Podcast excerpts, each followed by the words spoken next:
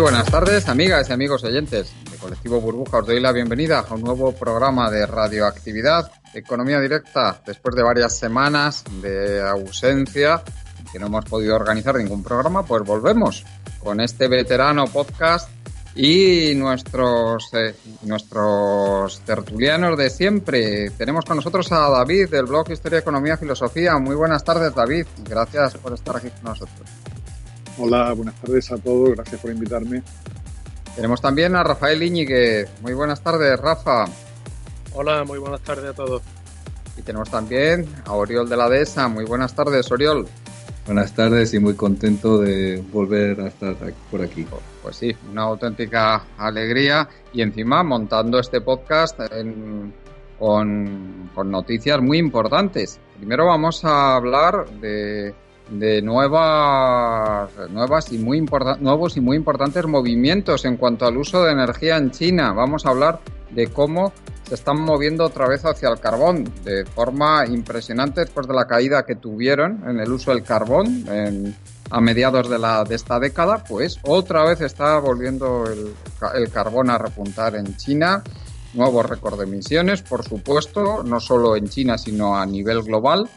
Y tenemos eh, también noticias eh, en China respecto al vehículo eléctrico, recortes en los subsidios al vehículo eléctrico y desplome consiguiente de las ventas. En España también tenemos noticias en recortes, al contrario que en China, en el uso del carbón, cierre de centrales y el, nuevos incentivos a la producción en renovables, rentabilidad garantizada.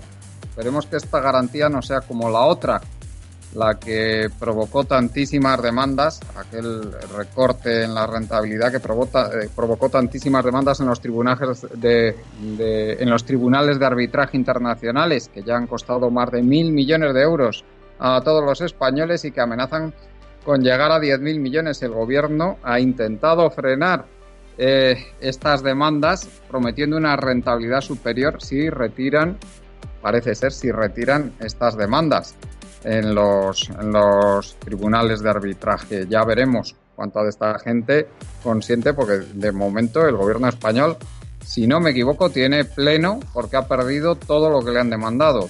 así están las cosas. Y después hablaremos, evidentemente, de la cumbre del clima. COP25 se celebra en Madrid, eh, en, Madrid y también en Santiago, pero bueno, se ha tenido que trasladar el grueso de las actividades a Madrid debido a la tremenda situación que se está viviendo en Chile. Y eh, también se celebra la cumbre social del clima a la vez, eh, que, es el, que es una cumbre paralela que han organizado los movimientos sociales para decir que hay otra manera de, de, afrontar el problema del cambio climático diferente de la que hacen las instituciones oficiales. Ah, hablaremos de cómo se están movilizando especialmente los jóvenes y cómo hay un cambio radical en la forma de percibir este problema y que está permeando desde las generaciones más jóvenes hacia las generaciones de más, de más edad y que está dejando completamente descolocados a los, a los mayores. Bueno, empezamos con el tema de China. David, te voy a dar paso a ti en primer lugar para que nos digas un poquito cómo, cómo va este preocupante tema del incremento del uso del carbón en China. Adelante. Sí, bueno, es eh, he leído en varios sitios una serie de noticias sobre el, incremento, bueno, la construcción de, plantas de producción de energía basadas en carbón, eh, plantas térmicas de, generación de electricidad.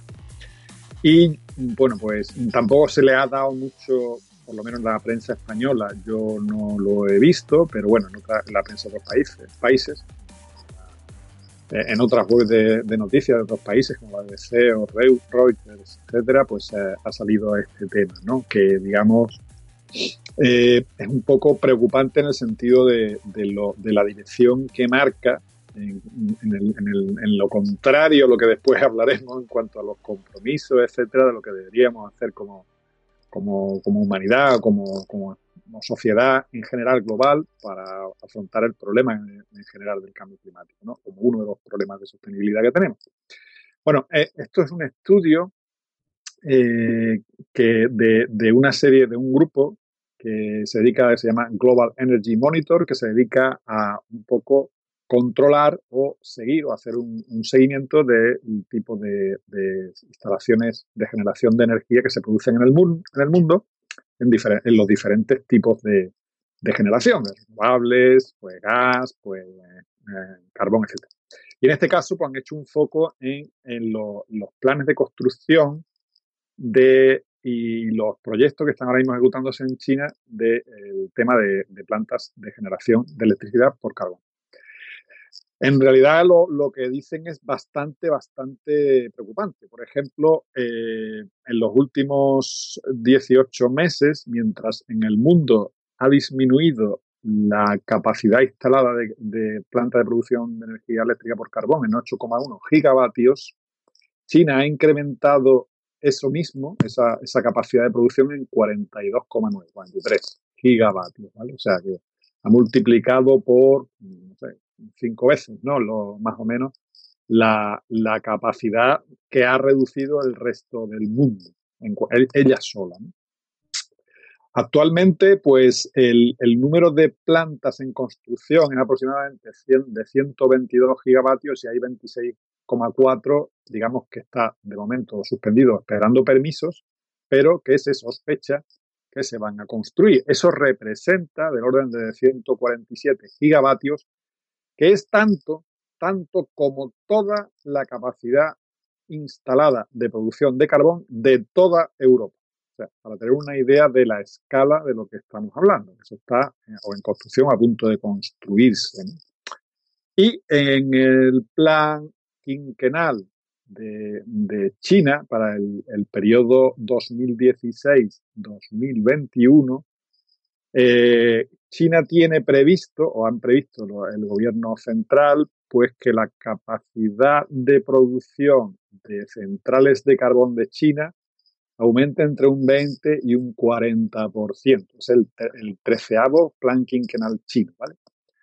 y se calcula que eh, usando esos números pues puede llegar la capacidad de producción entre 1.200 y 1.400 gigavatios de producción de electricidad basado en carbón. Repito, Europa tiene 140, perdón, 150 gigavatios, estamos hablando que China puede incrementar, sus planes son hasta 1.400, estamos hablando de 10, 10 veces, 10 veces lo que ahora mismo se produce eh, la capacidad instalada que tiene Europa, que recordamos que está intentando, bueno, están cerrando centrales, aquí en España ya ha habido muchas noticias al respecto. Sí, perdón un momentito, David, eh, pero a mí me surge una pregunta que te, voy a hacer, aunque sabemos que China tiene grandes reservas de carbón, pero también sabemos que es el país de, que las ha explotado de una forma masiva durante las últimas décadas. Eh, entonces, ¿en qué, este, ¿en qué están pensando? ¿En importar carbón? Evidentemente es el país que más importa ahora mismo carbón. Tiene unas reservas brutales, pero, además todavía más. importa de, claro, importa de, Australia una barbaridad, importa de muchísimos países. Mineral que todavía es abundante. Entiendo que, Rusia también por ahí también. Claro, Rusia, que bueno, que tiene grandes reservas. Tiene grandes reservas. Yo no sé si China está explotando al máximo todas sus reservas, lo va a dejar como mineral estratégico. Pero bueno, es, es un tema Básicamente yo lo considero como una apuesta por la, digamos, competitividad económica brutal. O sea, no me, no me hables de otra cosa. O sea, yo no, no veo otra explicación que la generación de electricidad a través de, mm, de carbón es la más barata probablemente en China, quiero pensar, en cuanto al tipo de tecnología, en cuanto a los requerimientos medioambientales, etcétera, que eh, otro tipo de, energía, no tiene los problemas de, estacionalidad y de intermitencia de las renovables y no dependen de, bueno, de alguna manera diversificar, no va a depender solo del gas natural de, de, Rusia o no digamos nada del Oriente Medio, ¿no? Con todos los líos que pueda haber ahí, los, conflictos, la, dependencia del dólar, etc. hay un montón de, de motivos que se me ocurren, yo no, no sé todo exactamente, pero se me ocurren una serie de motivos por los que el gobierno chino mm, no quiere disminuir, aparte de, sus eh, proyectos de crecimiento demenciales en general, no, no solo electricidad, sino de, crecimiento económico, eh, de mantener ese crecimiento del 6% y tal, que están acostumbrados un poco últimamente, ¿no? O sea, es, mantener un poco la máquina, apretar el acelerador al máximo, es lo que se me ocurre. Supongo que hay planes, o sea, hay planes similares de crecimiento de la infraestructura de, producción de electricidad a través de gas, a través de energía renovable, a través de todo, ¿no? Pero entre ellos, lo que no quieren aparentemente en ningún momento es renunciar al uso del carbón como una forma barata de generación de energía eléctrica. Hay un componente que también se menciona aquí en este estudio, y es una parte también de, esta, mm, de este boom de, construcción de nuevo de, centrales térmicas, viene por los eh, gobiernos provinciales o regionales, que mm, digamos tienen unos objetivos de crecimiento bastante fuertes en cuanto a crecimiento económico, etcétera, y eh, pues eh, apuestan muchísimo por este tipo de, pues son proyectos grandes, son centrales térmicas grandes. China también es una, un gran eh, está exportando una cantidad de, de, de plantas, de tecnología, de construcción, de crédito, etcétera, para, para la instalación de plantas de generación con carbón, la experiencia que tienen en muchos países de África de, y, de, y otros pobres del sudeste asiático, por ejemplo, normalmente en países que están o bien en el tercer mundo o bien en vía de desarrollo, es, se sabe, promoviendo mucho esa tecnología.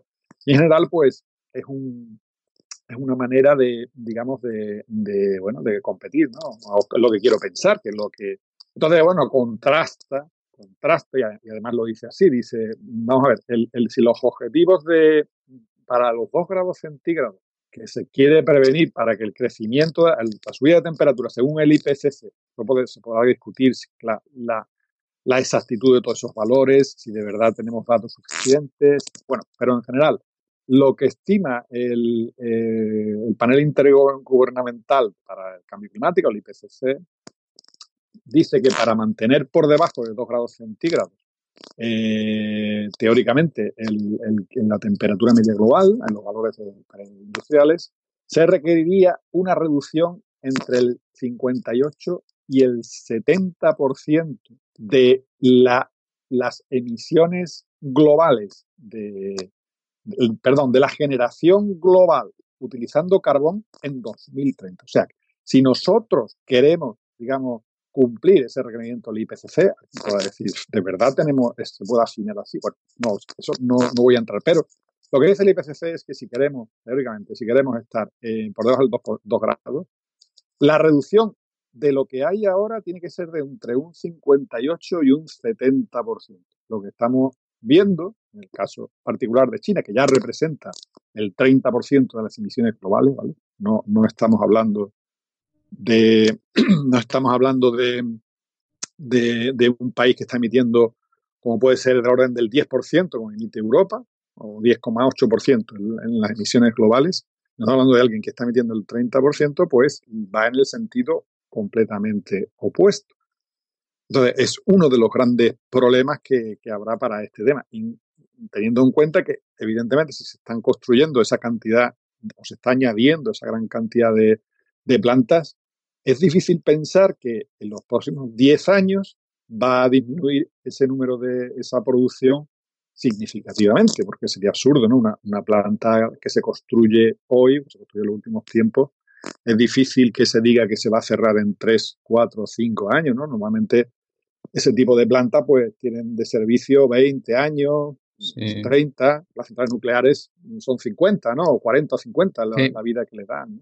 Ojo, que has hablado del IPCC y precisamente estaba antes de empezar el programa mirando una de, la, de los gráficos del último informe y lo que dicen es que eh, es imposible ya permanecer por debajo de 1,5 grados ¿eh? virtualmente porque tenemos el, haría falta una reducción de emisiones del 18% al año hasta, hasta quedarnos prácticamente, hasta quedarnos a cero de emisiones prácticamente. ¿eh? Y como dicen que eso no puede ser, pues, pues evidentemente eso ya no va a pasar. Y encima dicen que nueve años más emitiendo a, la, las tasas actuales, que no se van a mantener porque siguen aumentando año tras año, eh, pues eh, ya haría imposible, sin secuestro masivo del carbono atmosférico, el permanecer por debajo de los 1,5 grados. Sí. sí. de hecho a China, por ejemplo, el IPCC más o menos sus estimaciones que debía de reducir sus emisiones de los actuales, que son aproximadamente 1027 gigavatios, a 600 gigavatios en el 2030. Pero los planes del gobierno chino para 2021 son 1.400. O sea, eh, mm, eh, van completamente, porque de hecho las, los, lo que se había comprometido el gobierno chino en el 2015, en el COP21, fue que ellos iban a mantenerse en un porcentaje, lo que se llama de, de ¿cómo se llama el término?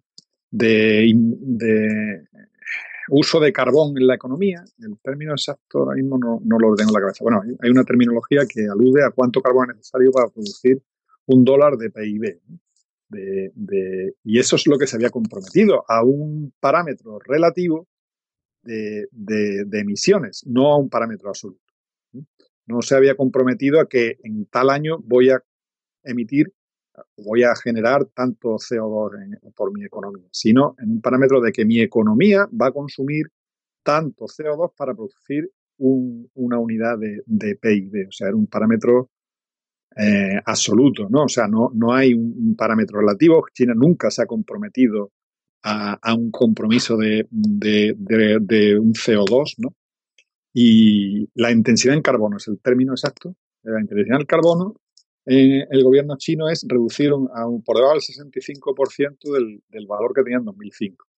Eh, claro, si la economía sigue subiendo, aunque reduzca en términos relativos, porque es más eficiente la economía utilizando menos carbono, o sea, menos CO2, emitiendo menos CO2, pero como la economía crece una barbaridad, pues eh, al final las emisiones aumentan brutalmente sin y cumpliendo al mismo tiempo el, pues, pues, compromiso. Pues, David, si, si, no te importa, ¿por qué está haciendo esto el gobierno chino? O sea, porque eh, entendemos que esto de cara a, a, intentar mantener unos mínimos de estabilidad en el clima de la Tierra es una mm, es absolutamente suicida hacer eh, tomar este tipo de, de políticas de producción de energía.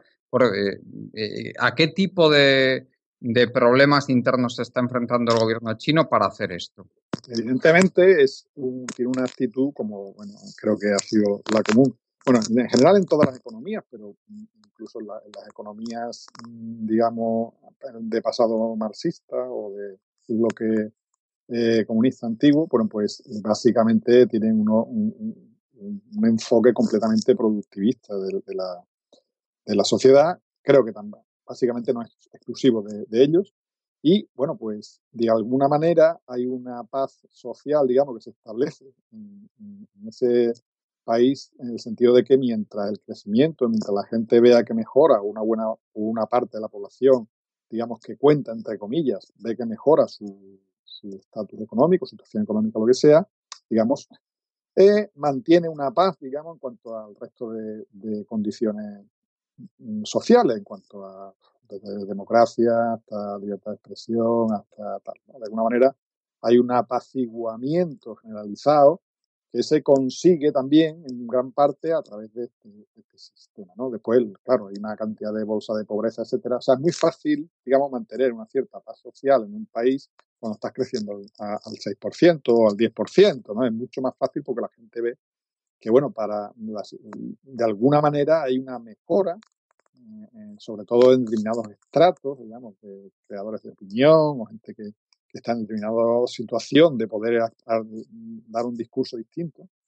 Y eso, bueno, pues de alguna manera se está manteniendo, se está es capaz de, sostener un, minimizar eh, la legitimidad, los, los criterios de lo, de lo legítimo que es ese régimen en cuanto a, a, la población en general y bueno, pues es una manera de, y por otro lado, pues claro, para sostener esos niveles de crecimiento, para sostener esa capacidad de, de poder competir globalmente de unos precios bajos, porque cuando se llega tarde a, a determinados mercados de producción de bienes, pues tienes que hacerlo en muchos casos por precios, ser atractivo, esperar que se instalen allí las multinacionales, que se instalen allí la, gente y tal. Entonces, eh, el resto de empresas que te hablan el mercado, porque ya sabemos que se llama globalización. Y es una cosa que ha conseguido, bueno, el gobierno chino, pues está dispuesto a seguir con esa historia durante mucho tiempo, ¿no? Ya habrá tiempo, un poco la mentalidad suya, ¿no? Ah, es como el desarrollismo de la época de Franco, o tantos otros países que han destruido el medio. Dice, bueno, pues ya cuando seamos ricos y ya recortaremos y ya cuando tengamos el, mismo salario medio que Estados Unidos, bueno, pues ya si acaso echaremos el freno o lo que sea, después no se echa el freno, pero bueno, de alguna manera eh, creo que va un poco por ahí los tiros.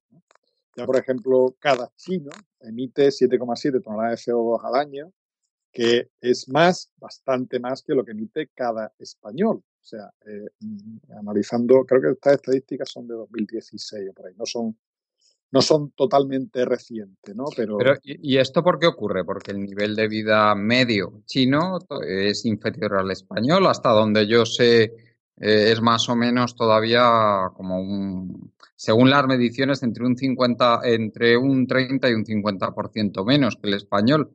Habrá que se ve que emitan más. Evidentemente, un 26%, 26 más que cada español, ¿vale? Según las estadísticas de, la BP, en fin, hay varias, varias estadísticas internacionales, nosotros metimos de orden de 6, 6 toneladas de CO2 al año por persona, los chinos 7,72, ¿no? Hombre, si nos vamos a los franceses, los franceses están en 5 y pico. Bueno, va 5,2. Eh, básicamente porque el sistema productivo, la competitividad con la que han conseguido traer todas las empresas, etcétera, ha sido a costa del uso de carbón. O sea, un gran factor de competitividad de ese país. La industria pesada, nosotros teníamos altos hornos, teníamos Ensidesa, teníamos Agunto, teníamos, bueno, toda la desindustrialización de España. ¿Dónde se está haciendo el acero que se consume? ¿Dónde se está haciendo la mayor parte de los productos que entran intensivo en energía. O sea, que es por la externalización de, lo, de las industrias más contaminantes que se ha hecho hacia, hacia Asia. Efectivamente.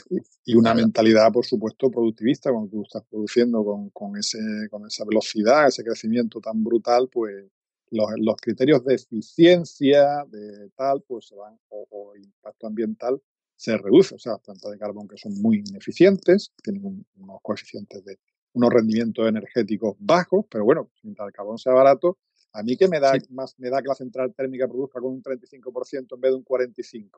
Si, si me sale muy barato todo. Claro, si te, si te parece, David, luego em, nos, nos, comentas cómo va el tema del coche eléctrico, profundizamos un poquito más en, eh, en todo esto y le damos la, la, palabra a Rafael para que no se hagan las intervenciones tan largas y nos cuente un poquito también si quiere comentar algo de esto de China y nos habla de, cómo está evolucionando también de lo que de lo que ha pasado en España con este decreto que ha salido recientemente. Adelante, Rafael. Adelante, Rafael. Hola. Eh, bueno, eh, sobre este tema del carbón, la verdad que ya al Gore, eh, cuando daba su charla a 10 años, fuera de las de la charlas, todo el mundo decía que el, decremento que se esperaba que hubiera en fósiles en el petróleo, por ejemplo, se supliera con carbón. Yo tengo aquí una estadística que hablaba en el año 2010 que el carbón ocupaba el 6% del consumo final de energía por fuente y para el 2020 hablaba de un 7%, pensando que el incremento en esa década iba a subir pues de 139 perdón, 131,9 megatoneladas de equivalente petróleo a 142,6. O sea que en realidad no es una sorpresa, solamente pensando claro en términos económicos, porque las fuentes de energía son y su incremento son imprescindibles para que los PIB de los países crezcan. Entonces, que esto haya pasado en China, entre que es un país que está creciendo y el tema de productividad económica, y no olvidemos el tema de la guerra que está teniendo económica, principalmente con Estados Unidos, con otros productores, grandes productores mundiales, bueno, pues eh, no es ninguna sorpresa. Y además el carbón que estamos dejando de, de consumir en otros lugares del mundo relaja los precios del carbón a, nivel global y le hace más apetitoso incluso poder importarlo más barato que lo que pudiera ser extraer su propia producción y, él lo tiene fácil porque también es vecino de Mongolia que es un gran productor de carbón con muy poca población y, donde la generación es prácticamente íntegra eh, con él y de, hecho de las ciudades más contaminadas del mundo es Ulaanbaatar, ¿no? la, la propia capital. ¿no? Pero si seguimos mirando el mapa mundial, nos damos cuenta de que India, leo una noticia de finales de julio de este año, tenía previsto un incremento de un 22% de la generación eléctrica de carbón hasta los 238 gigavatios, ¿eh? solo de carbón. España consumimos 9 y ahora, como ha dicho eh, Juan Carlos, se van a cerrar eh, 8 centrales y se van a quitar 5 gigavatios. Estoy hablando para que veamos la, la, proporción de un gran país como es España, que es una potencia industrial, al, al, al monstruo que es el tercer país de, del mundo en consumo de energía, que es la India, ¿no? Y, y, piensa incrementarlo en un 22% en los próximos tres años, ¿no? Pero sin ir más lejos, nos vamos a Alemania y miramos su gráfica de generación diaria. Sin ir más lejos, el día 25 de, de este mes, y a las 2 de la tarde estaba generando 30 gigavatios con carbón. Porque es que no olvidemos que Angela Merkel pues cerró, cerró eh, a partir de Fukushima gran parte de la producción de la producción nuclear y ellos tienen el lignito ¿eh? y lo tienen en casa y consumen prácticamente el doble de energía que, que España ¿eh?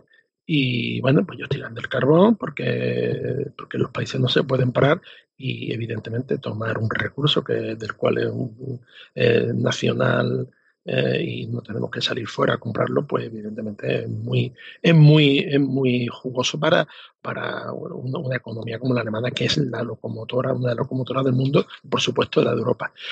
Eh, claro, toda excepción tiene su regla que está bastante justificada. Estados Unidos, evidentemente, ha cerrado muchas centrales de carbón, pero el tema no creo que sea precisamente medioambiental, sino volvemos a lo mismo económico. El boom del shale o el shale gas ha hecho que Estados Unidos prácticamente sea autosuficiente en gas, los precios del gas han caído por los suelos, tienen una gran producción del gas, que, pensaba que iba a producirse el petróleo con el gas cuando empezaron con el fracking, pero resulta que al revés es mucho más rentable. El petróleo hasta cierto punto, a nivel financiero, porque hay muchos inversores. Ya veremos cómo acaba la aventura, ¿no? Porque eso también anda, andan extrayendo mucho y, sin fianza y veremos quién hace esa limpieza de todos los pozos que, que hay y, que se van a cerrar en los próximos años.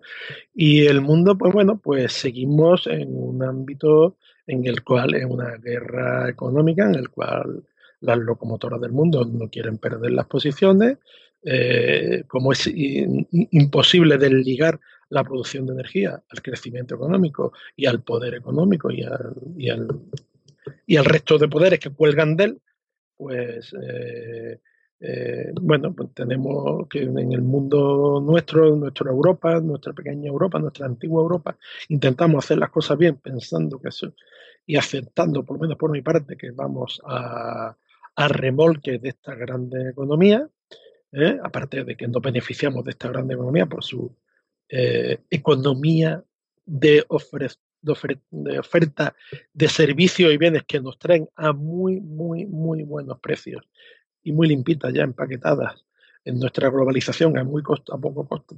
Tenemos los mercados internacionales para que nos sirvan todos, sin nosotros nada más que eh, tener una economía de servicios. Y bueno, pues a quien le ha tocado producir, a los países emergentes y a las grandes potencias, pues lo hacen evidentemente con consumo energético. ¿Y a qué se tira? Pues a la disponibilidad y al rendimiento máximo. Y el rendimiento máximo, pues lo dan evidentemente, y además lo hemos, ya hace tiempo que lo dijimos en los últimos programas, eh, es que el crecimiento de la generación de, de energía en el mundo, eh, proporcionalmente, la fósil sigue en la cabeza. ¿Por qué? Pues porque, usted, es que está ahí almacenada y, que no la consuma otro no significa que no la consumamos nosotros. O pensemos que para el cambio climático o, o para nuestra salud o para muchos otros motivos que habría que considerar para pensar por qué tenemos esta carrera desaforada de estar siempre por encima del vecino, pues deberíamos plantearnos qué, qué, tipo de vida llevamos, ¿no? Pues independientemente de eso, eh, eh, consumimos, consumimos, consumimos y viajamos y lo que no se consume ahora y se gasta en, yo recuerdo cuando nosotros, nosotros digo porque son casi todos la misma generación, eh, eh, eh pensábamos en empezar a trabajar, en comprarnos una casa, en tener unos bienes que ahora mismo, por supuesto, son impensables. y las nuevas generaciones lo que hacen, en fin, eh, adelantar el disfrute de su vida y cualquier persona joven entre 20 y 40 años eh, conoce prácticamente el mundo.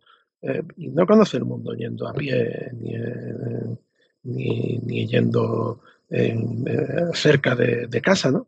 O sea, lo conocen jet, gastando queroseno, utilizando aeropuertos, utilizando hoteles, etcétera, etcétera, etcétera. ¿no?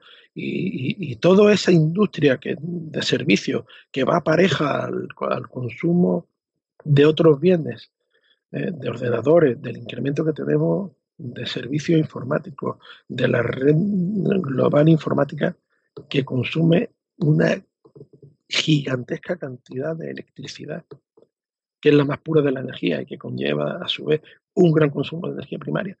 Eh, todo, todo, todo este eh, mundo que hemos definido necesita mucha energía y, y, cada uno la gasta de la forma en que le ha tocado teniendo en cuenta su mundo y su margen de edad y su posición en el presente. ¿no? Y bueno, intentamos darle forma y, ajustar eh, las razones de lo que está ocurriendo y en realidad es que todos consumimos y si no consumimos de una forma, consumimos de otra y de momento no hemos parado en, ningún punto, salvo las crisis mm, bestiales económicas, ¿eh? no hemos parado nunca de crecer en la generación y en, la, en el consumo de energía. Y evidentemente las densas, las baratas y las fáciles de explotar son las fósiles. Y por supuesto, carbón y gas y carbón, montar una central de carbón, eh, cuando China en la década, la primera década de, este siglo XXI, eh, estaba creciendo al 11 o al 12%, eh, inauguraba dos centrales de carbón a la semana. Ahora, si miramos los números que nos ha dado David, está prácticamente inaugurando una a la semana. Y esto va a continuar así.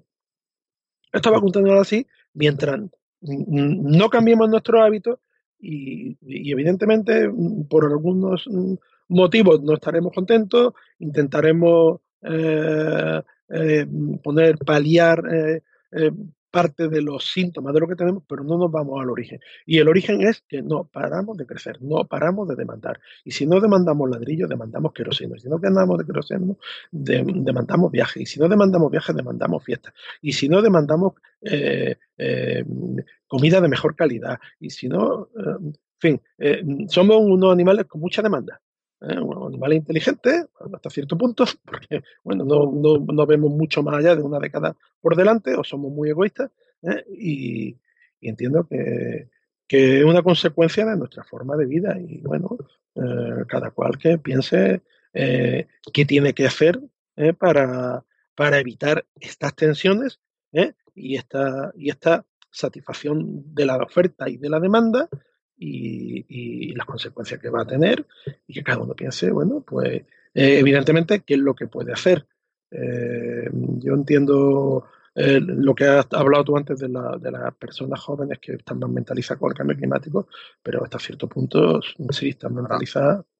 Ahora hablaremos en la segunda parte del programa de esto, sí. Sí, pero, pero evidentemente hay otra, hay otra serie de cosas que, que, no paran de demandar y evidentemente no, no, son de una pobreza energética eh, menor que la que teníamos nosotros en nuestra edad. O sea que cada uno, cada palo que aguante su vela, lo que yo quiero decir, ¿no? Hombre, pues menor precisamente no creo, ¿eh? solo hay que ver el consumo de energía per cápita hace, hace 40 años y ahora. exactamente. Entonces que cada palo aguante su vela y bueno, pues bueno, hay que aceptar la crítica, tenemos que hacer una reflexión y sobre todo yo, pienso que la sociedad, sobre todo la, occidental, es, muy de poner parche a los síntomas y, no mirar los orígenes y ver pues, los fundamentos, pues, los principales, ¿no? De por qué se producen todas estas cosas. Eh, podríamos seguir mirando eh, todos los países en crecimiento que hay, de las últimas decisiones que hubo la Unión Europea, todos los países que hay parte que no están en el euro, ¿no? Eh, Polonia, etcétera, ¿no? Por ejemplo, todas las, son países que tienen la electricidad Bulgaria, países con, electricidad barata, por ejemplo, ¿eh? con pocas renovables, con muchas emisiones, pero verán ustedes, es que la, la humanidad, eh, desde que descubrió el fuego, con una u otra tecnología, lo único que sabemos hacer es quemar. Quemamos las centrales de carbón, quemamos los cilindros de los coches de, cualquier tecnología, de gasoil o de gasolina, quemamos en nuestras chimeneas para calentarnos, quemamos eh, en los aviones el, queroseno, y, la única forma de recuperar los vectores energéticos solares de la energía fósil es quemando. Y no paramos de quemar. y además crecemos en quemar cada año. Entonces, bueno, pues evidentemente, ¿dónde se va a notar más? Pues se notará más en India y en China. ¿Por qué? Pues porque Estados Unidos tiene gas. Cuando se le acabe el gas, volverá al carbón. Y eso es así. ¿no? Y si no, pues una apuesta nos echamos a ver dentro de 15 años que haya caído verdaderamente la producción de shale gas, a ver Estados Unidos si va a poner, eh, a, reducir el consumo de energía per cápita o va a coger las enormes reservas de carbón que tiene ¿eh? y todo el carbón que tiene accesible vía Pacífico desde Australia o de donde sea, de donde sea y no va a empezar a quemarlo otra vez. O sea que mm, yo, para mí, esto creo que deberemos mirar las causas y mirar cada uno verdaderamente eh, eh, qué, es lo que tiene que demandar y qué tiene que hacer y verdaderamente si tenemos verdaderamente voz o voto, porque también entiendo que todo esto, bueno, en realidad tenemos elecciones y tenemos uh, un, cada cuatro años y tenemos un poder mediático y un poder del pueblo, pero entiendo que es limitado y que tenemos que ejercerlo de otra forma y más en común para intentar que esto que hemos dicho que es todo verdad, ¿no? Porque eh, verdaderamente no lleguemos a asfixiarnos en, un calentamiento de 3 o 4 grados y un, en fin, una pérdida del, del, mundo biológico de la Tierra tal y como lo conocemos. Bueno, sí, yo, yo, creo que si queréis luego explicamos un poquito más en detalle lo que supondría ¿no? el, el, llegar a ese aumento de temperaturas de 3 grados. Pero en fin, eh, ¿qué, ¿qué, opinión te merece, Oriol, esta, este nuevo incremento en las emisiones de, de carbono por parte de China, incremento en el uso de, de carbón, nuevo récord en 2019 en las emisiones globales de CO2, porque es que esto hay que decirlo, porque alguien que no esté muy al tanto y escuche las noticias, pues dirá, Buah, pues se deben estar ya reduciendo las emisiones, pues de eso nada, ¿eh? De reducirse nada.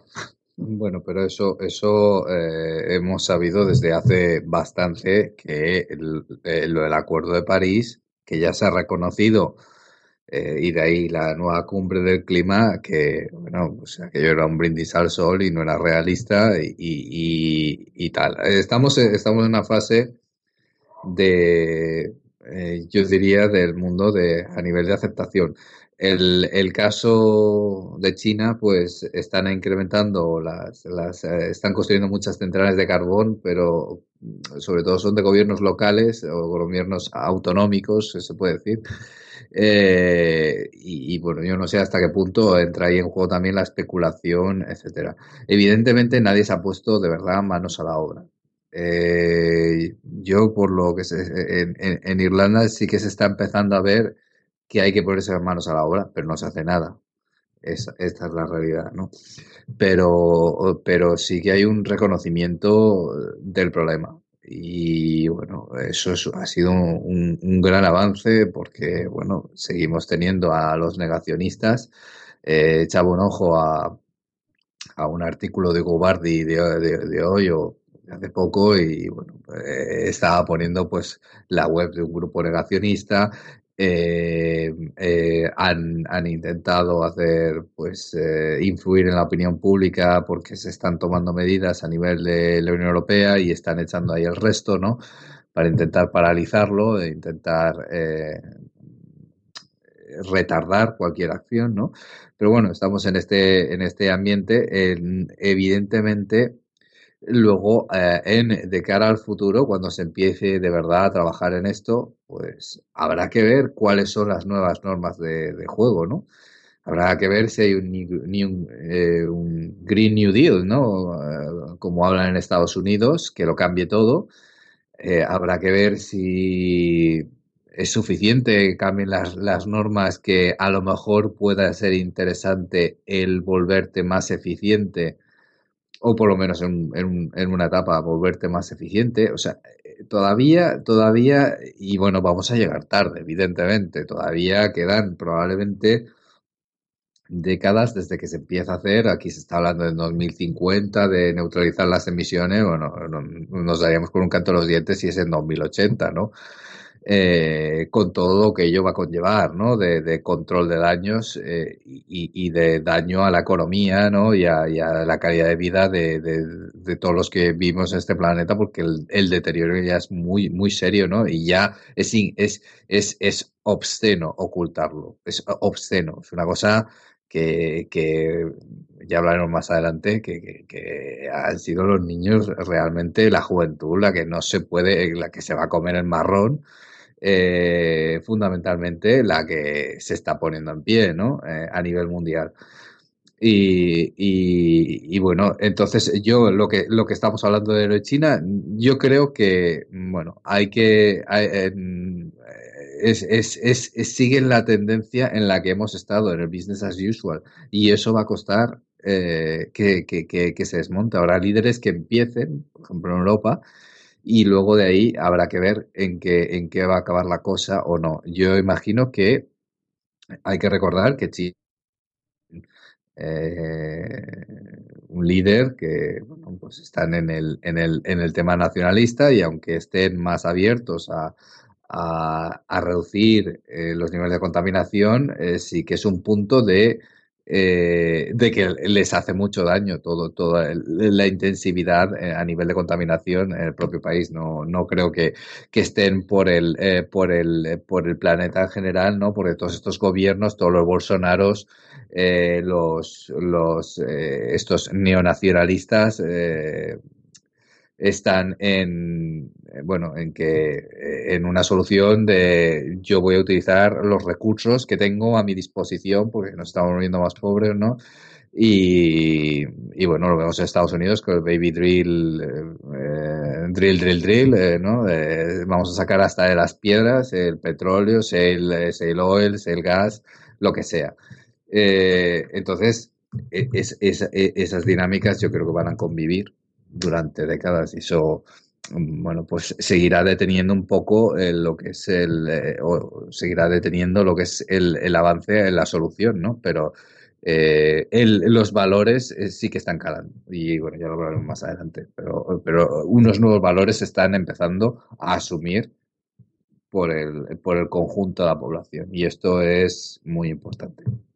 Bueno, David, si quieres pasamos eh, a, hablar de lo que está pasando también con esas alternativas al uso de combustibles fósiles, como es el vehículo eléctrico, el, o el, digamos, la piedra filosofal del IPCC, que son las centrales, si queréis comentar algo, vamos, esto no, si, si, no simplemente lo mencionamos, que son las, las, los sistemas de captación de carbono, las, las centrales estas de biomasa con captación de carbono, que, según ellos es lo que la, única solución que podrá haber, aunque todavía no se ha implementado nada a gran escala. ¿eh? Son todos proyectos piloto que encima pues, se van abandonando sistemáticamente. Bueno, David, cuéntanos lo del coche eléctrico en China. Adelante y, cómo ves el, el futuro de esta tecnología para evitar emisiones en el transporte por carretera.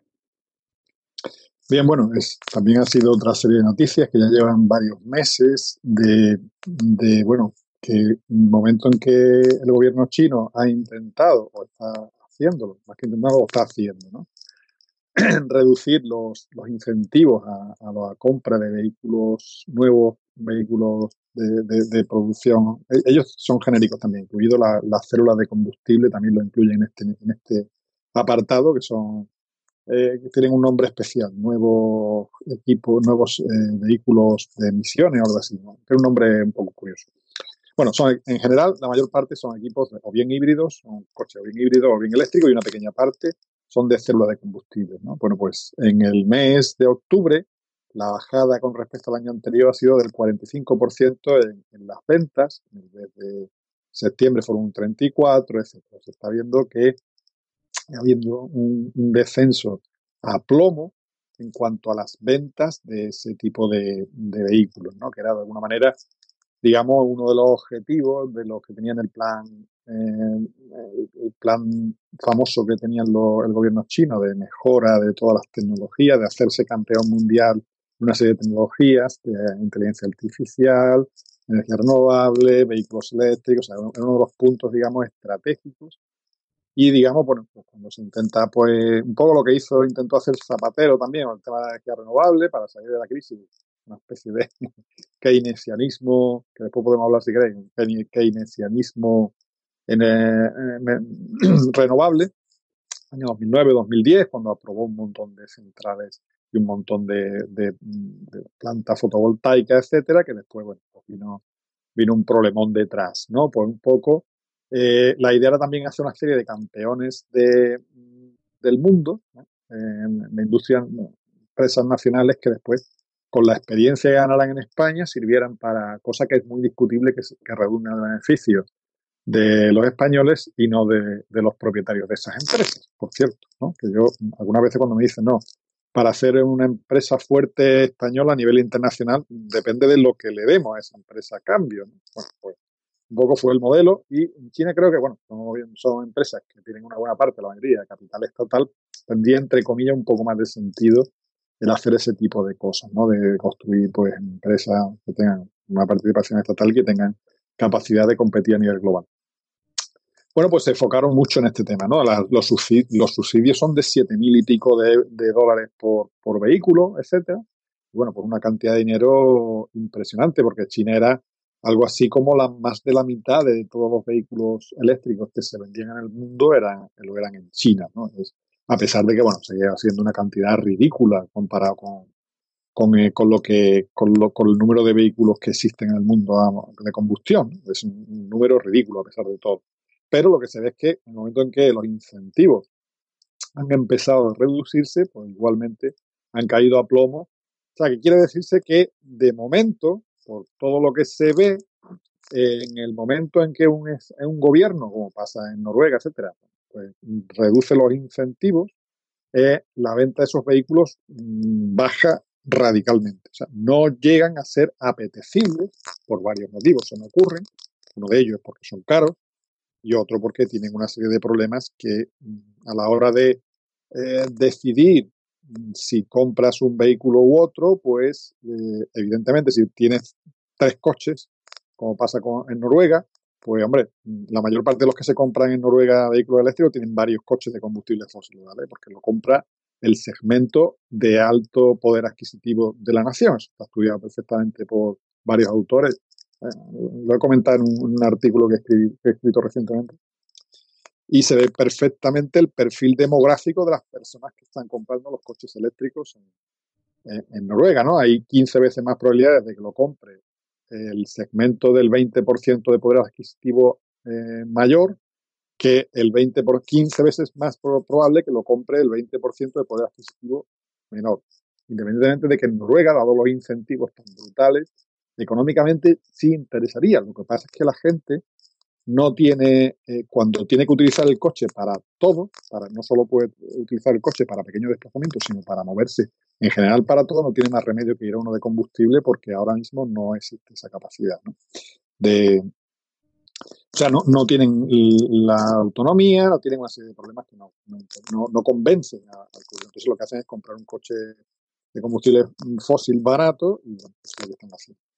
Quiere decirse que eh, de momento o todavía, aparentemente no es nada atractivo en general para, los, consumidores, la gente que se plantea tener un coche. Por otro lado, para mí el coche eléctrico, bueno, hay, que, hay, otra consideración. En China, visto la estructura de producción energética, el pensar que el coche eléctrico en China es una medida de reducción de las emisiones es más que discutible mucho más que discutible. O sea, hay quien dice que es que en realidad empeora bastante el problema con respecto a los de combustibles fósiles siempre que tengan un rendimiento energético bueno. ¿Por qué? Porque la producción mayoritaria estará alrededor del 80% o más de, electricidad a través del carbón en China, como hemos estado comentando, y los coches eléctricos de por sí eh, tienen un impacto, tienen una huella de carbono muy grande en su construcción sobre todo el sistema de, construcción del coche,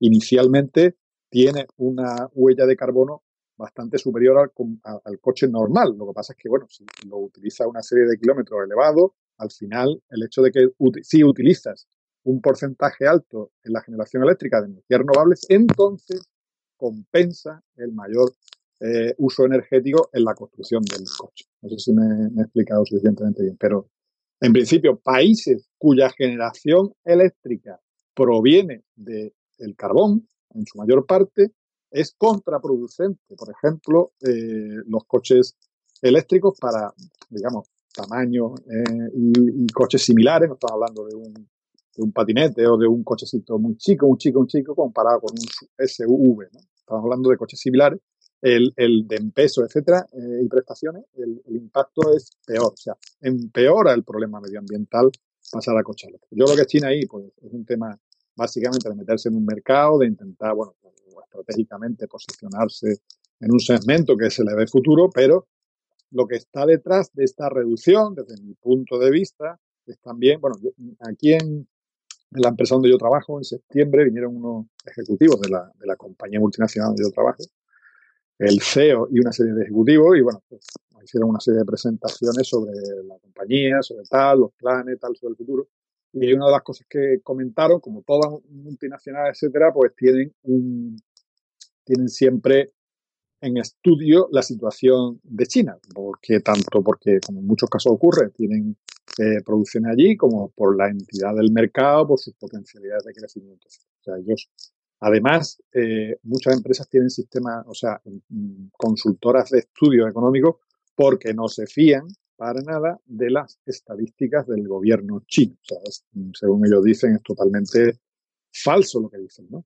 Ellos estiman que eh, hasta en el verano, hasta agosto, la economía china, por los parámetros que utilizan de generación de electricidad, de venta de bienes de equipo, de venta de, automóviles, no, no eléctricos, sino en general, que son muchos más, etcétera, todas las estadísticas apuntan que China o está en prácticamente 0,1% o incluso apuntando a la recesión. estamos hablando del verano ya, ¿vale? Que ha ido empeorando sustantivamente. O sea, los datos de crecimiento que dice el gobierno chino mm, no se los creen, por lo menos a ese nivel en este tipo de empresas. La gente que estudia en detalle los números de, esos países, no los que se publican como estadísticas oficiales, lo dicen. Entonces yo creo que el gobierno chino lo que está haciendo es reducir un poco, igual que está haciendo incentivos de, de financieros de todo tipo.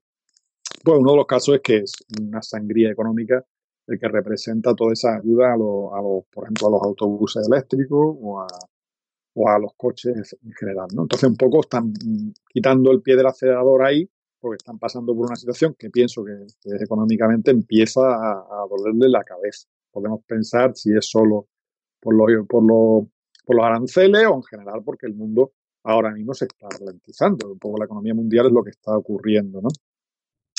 Y entonces, pues eso es un poco así. Yo en general ah, no veo ahora mismo, no veo para nada que haya una tecnología disponible para coches eléctricos que, sean, eh, que justifiquen eh, el cambio incluso desde el punto de vista del consumidor y desde el punto de vista para mí de, la de la sostenibilidad tampoco tiene ningún sentido. O sea, lo que tiene sentido para la sostenibilidad pues sería el transporte público, potenciarlo muchísimo más, en vez de gastar esa ingente cantidad de dinero como está haciendo el gobierno noruego, ¿Por qué no mejoran la red de, transporte público de verdad, fuertemente? O porque, pues, y, como se hace en otros países, ¿no? Promover por el uso de bicicletas, los espacios para que la gente pueda ir con bicicleta, para los espacios para que se pueda andar, y, y en general, pues, medidas que no sean el mismo modelo transportado a, a, través del uso de electricidad o a través del uso de generación renovable, porque sabemos que no va a ser muy complicado que podamos tener los mismos servicios energéticos utilizando tecnologías puramente renovables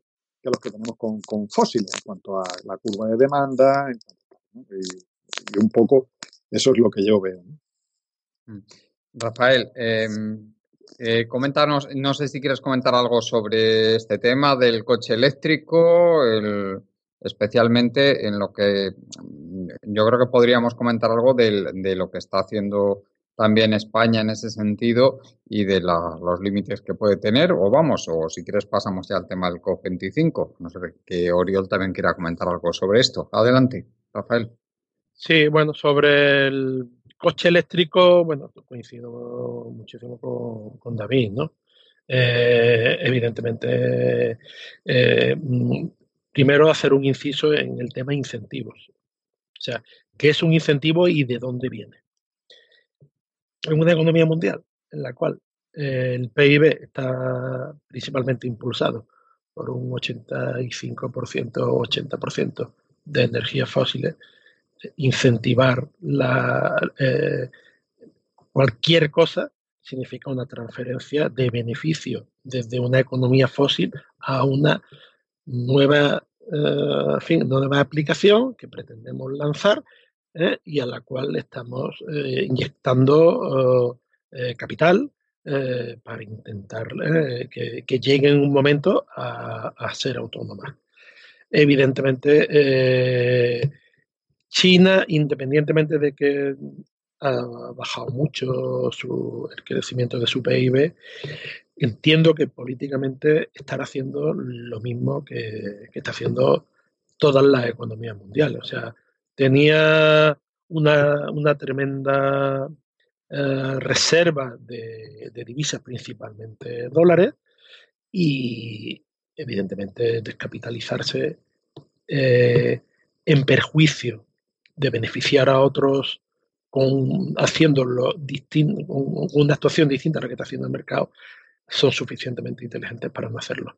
Entonces ellos están reciclando sus dólares, haciendo muchísimas inversiones en materias primas y en bienes fuera de su país y además están recurriendo a la deuda eh, en el aspecto en que ellos ven que el, resto del mundo lo está haciendo. ¿Por qué? Pues para quedarme de la misma manera. O sea, si todos jugamos de con una tónica a un juego, tú no puedes salirte y dar la cara a, base de ir pagando de contado cuando eso nadie lo hace. Porque claro, si alguna vez se rompe la baraja, eh, pues tú mm, te puedes quedar hecho un tonto eh, con la caja vacía, mientras el otro no paga sus deudas o la recicla o hace una quiebra o hace una, un ajuste de deuda, una quita, etcétera. Entonces, entiendo que parte de su política es una política de adecuación a la economía mundial y a la crisis a la que político-económica que lo está llevando su guerra con, Estados Unidos, ¿no?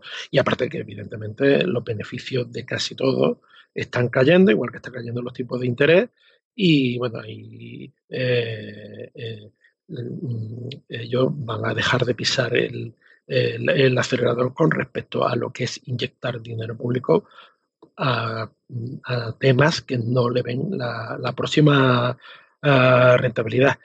Esto como preámbulo, ¿no? Y ahora, eh, el coche eléctrico mm, en sí, como fin de toda esta política económica que ya lleva, eh, entiendo y recalco lo que ha dicho David, o sea, un país que produce el 80% de su electricidad con, carbón, pues no sé yo, evidentemente dentro de las ciudades, pues algo menos de algo menos de contaminación habrá, pero bueno, si quien haya visitado por ejemplo, Pekín, yo tengo la suerte de conocerlo. el, impacto de un coche eléctrico allí es inapreciable, absolutamente inapreciable. ¿no? Y evidentemente yo creo que también que esto va por el comentario que hablaba la prensa de que el coche eléctrico, eh, precisamente y a raíz de los incentivos que ha tenido los constructores, aparte de los consumidores de coches eléctricos, eh, eh, se ha metido todo el mundo a construirlo, a intentarlo construir y evidentemente mm, mm, solamente un determinado número de fabricantes han dado con la fórmula y, la, y la rentabilidad o una respuesta, o sea, un producto industrial final fiable para poderlo meter en el mercado y luchar contra los grandes productores europeos y, con el gran americano, con el gran producto americano que es Tesla, igual que la industria aeronáutica quedan tres o cuatro o cinco grandes productores y gigantes, nada más que quedan dos, que son los norteamericanos y Airbus, y el resto compra esto, pues aquí es lo mismo, ¿no? O sea, aquí van a quedar los que se hayan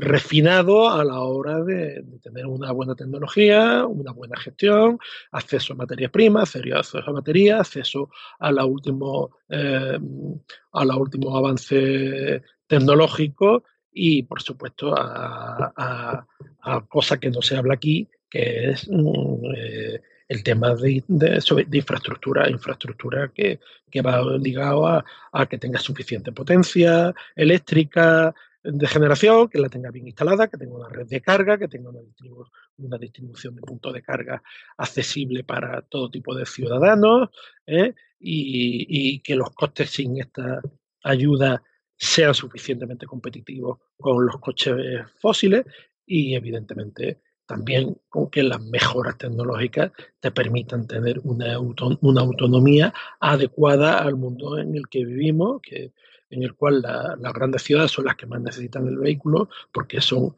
eh, periódicamente eh, eh, cubrir distancias no muy grandes, pero suficientemente grandes como para para justificar que, tienes que tener 200 pues, kilómetros de autonomía fácil para poder hacer tu recorrido. Cualquier persona que viva en una ciudad dormitorio de Madrid, de Barcelona, de una de las grandes ciudades españolas, por ejemplo, o del mundo, necesitan esa autonomía y necesitan una capacidad de recarga, necesitan una serie de, fallas eh, o de insuficiencias que todavía no la cubre, con lo cual, pues bueno, pues son eh, nubarrones en el coche eléctrico ya a la hora del uso. No estoy hablando de la batería, del litio y de, y de la capacidad de producción de litio y del el acceso, que estamos hablando que solamente lo tienen las clases altas de países súper desarrollados, ¿no?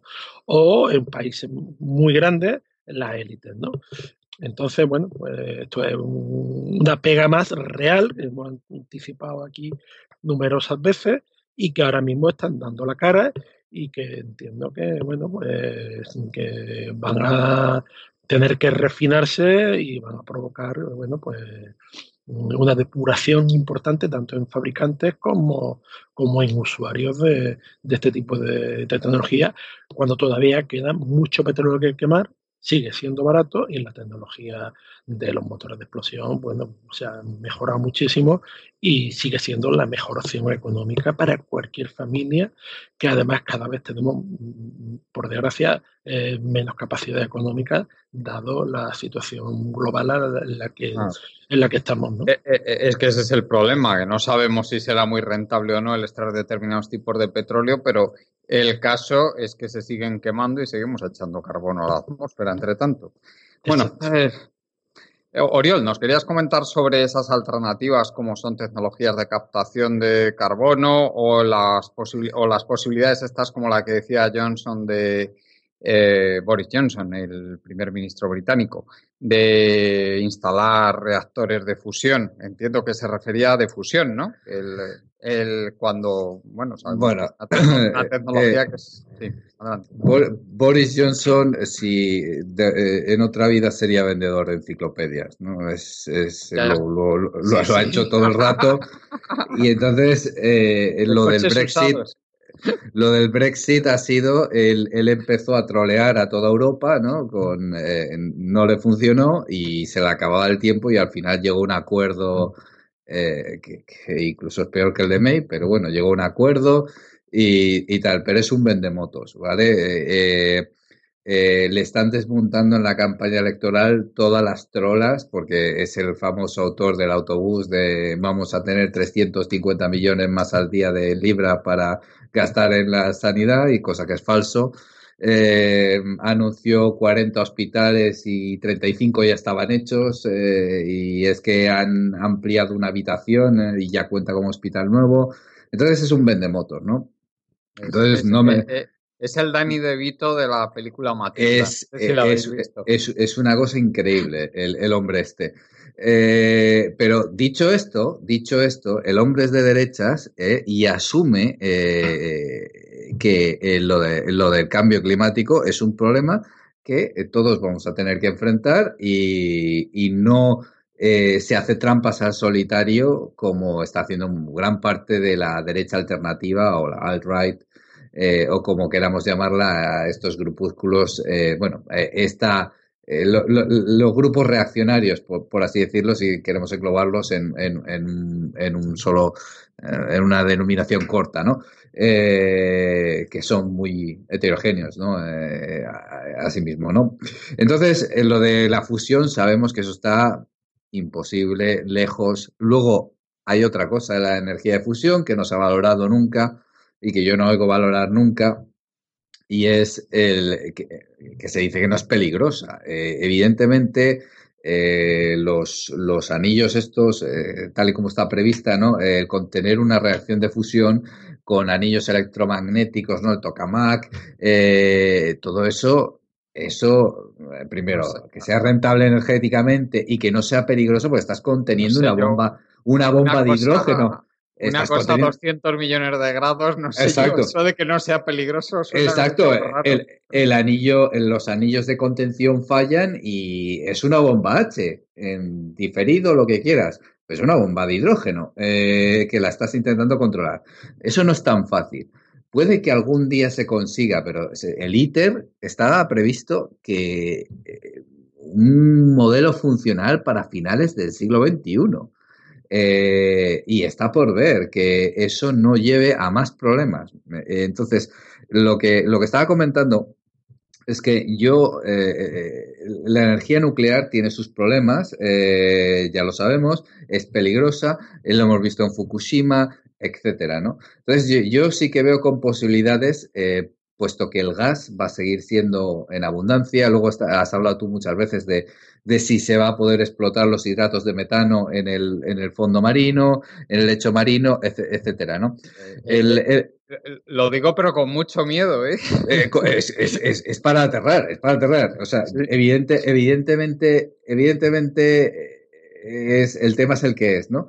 Pero como bien decía Rafa, eh, o sea, desmontarlo del todo y pasar a renovables, pues eso sabemos también que, sería muy difícil, ¿no? Las, las, tecnologías estas de captura del CO2, pues yo soy un poco, eh, las miro así como un poco de refilón, pero claro, al fin y al cabo, de todo lo malo que tienes, eh, eh, tienes mucha capacidad que no has explotado de, de renovables pero evidentemente para especialmente como son intermitentes en muchos casos eh, para temas puntuales eh, se van a tener que hacer un poco de florituras ¿no? En, un sistema por ejemplo como el que existe en Irlanda la mayor parte de las casas tienen acumuladores eléctricos ¿no? Eh, bueno pues eso con renovables podría encajar bien porque tú podrías empezar a acumular el, acumular el acumulador eléctrico en vez de en un horario fijo de 8 a de la noche o de, de 11 de la noche a 9 de la mañana, pues cuando estás produciendo energía renovable, ¿no? Y entonces estás echando, estás acumulando pues ese exceso en los, en los acumuladores en, en invierno, ¿no? Pero eh, a nivel puntual, eh, tú no vas a poder convencer a nadie de que se pase 100% a renovable. Yo creo que la captura de CO2 es una cosa que se va a intentar. Eh, ¿Qué pasa si se suelta el CO2 bueno, eh, en teoría se inyectan a gran profundidad, etcétera, ¿no? Eh, eh, bueno, vamos a ver cómo va eso, ¿no? Pero yo creo que se va a apostar por ahí, ¿no? Y eso era un tema que quería comentar antes. Y bueno, dentro de lo que hay, pues tendremos, vamos a tener que tragarnos unos cuantos sapos, evidentemente, y las cosas no van a ser como eh, pues nosotros nos gustaría desde este programa, ¿no? Pero eh, creo que, que, que, se va a apostar por la captura del CO2. Eh, eso es lo que, quería comentar antes.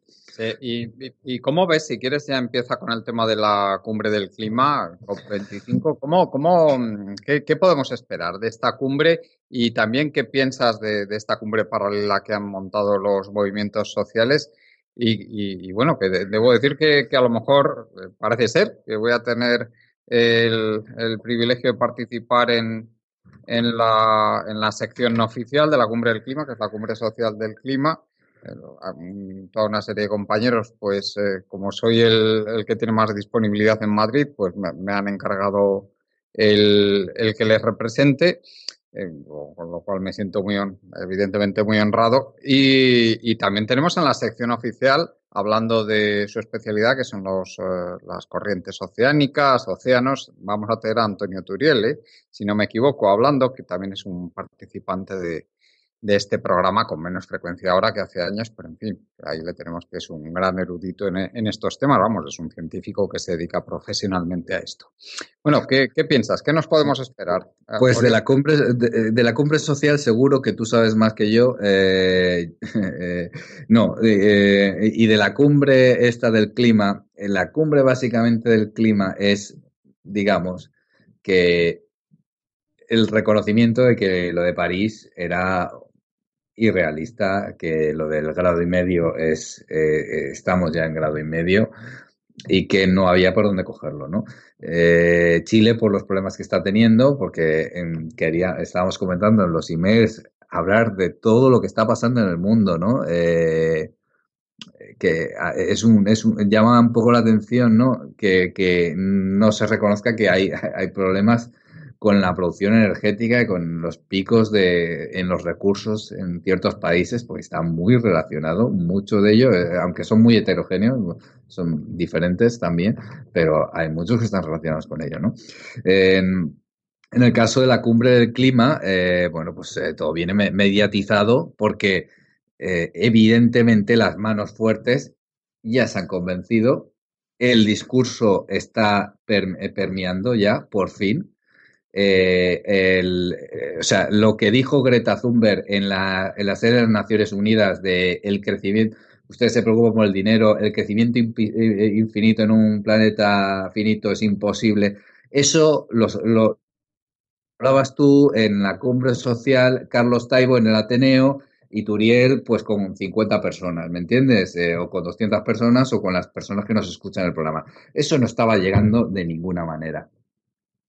Eh, y de igual manera empiezas a ver en los diarios pues, liberales como el Irish Times, eh, uy, ¿qué, vamos, ¿qué va a pasar? Porque esto ya el mercado no puede ser libre, porque claro, no, no, tal, eh, va, va, a haber un futuro ecosocialismo, cierto ecosocialismo en el mundo, porque claro, esto hay que gestionarlo y tal. Está en la fase de aceptación la, la, la humanidad y eso ha sido increíblemente empujado por la gente joven hasta unos límites que no sospecháis.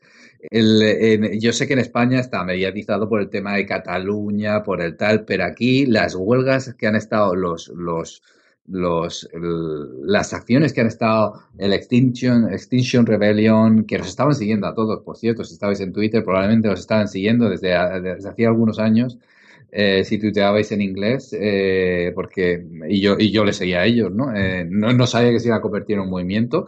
Em, muy consecuente, de mucha lógica, de nos estamos, o sea, esto es inexcusable. las poblaciones de insectos se están desplomando, de pájaros, de los problemas, bueno, las superbacterias están matando, he leído que las superbacterias están matando a más gente que los accidentes de tráfico. ¿Y dónde se están produciendo las superbacterias? Quizás los Auschwitz, estos de, de, de, ganadería ultra extensiva con decenas de miles de cabezas eh, a los que se les echa cantidad de antibióticos eh, en la comida, porque claro, se te pone una enferma y se te ponen 100.000 o 99.000, ¿no? Entonces, claro, se echan antibióticos de manera preventiva, todos estos problemas eh, que, está, que, que, que, ya son, es que es el elefante no, es el mamut o el, el Tyrannosaurus Rex en la habitación, ¿no? Eh, y comprimido, ¿no? O sea, es una cosa que no se puede eh, coger por ningún lado, ¿no?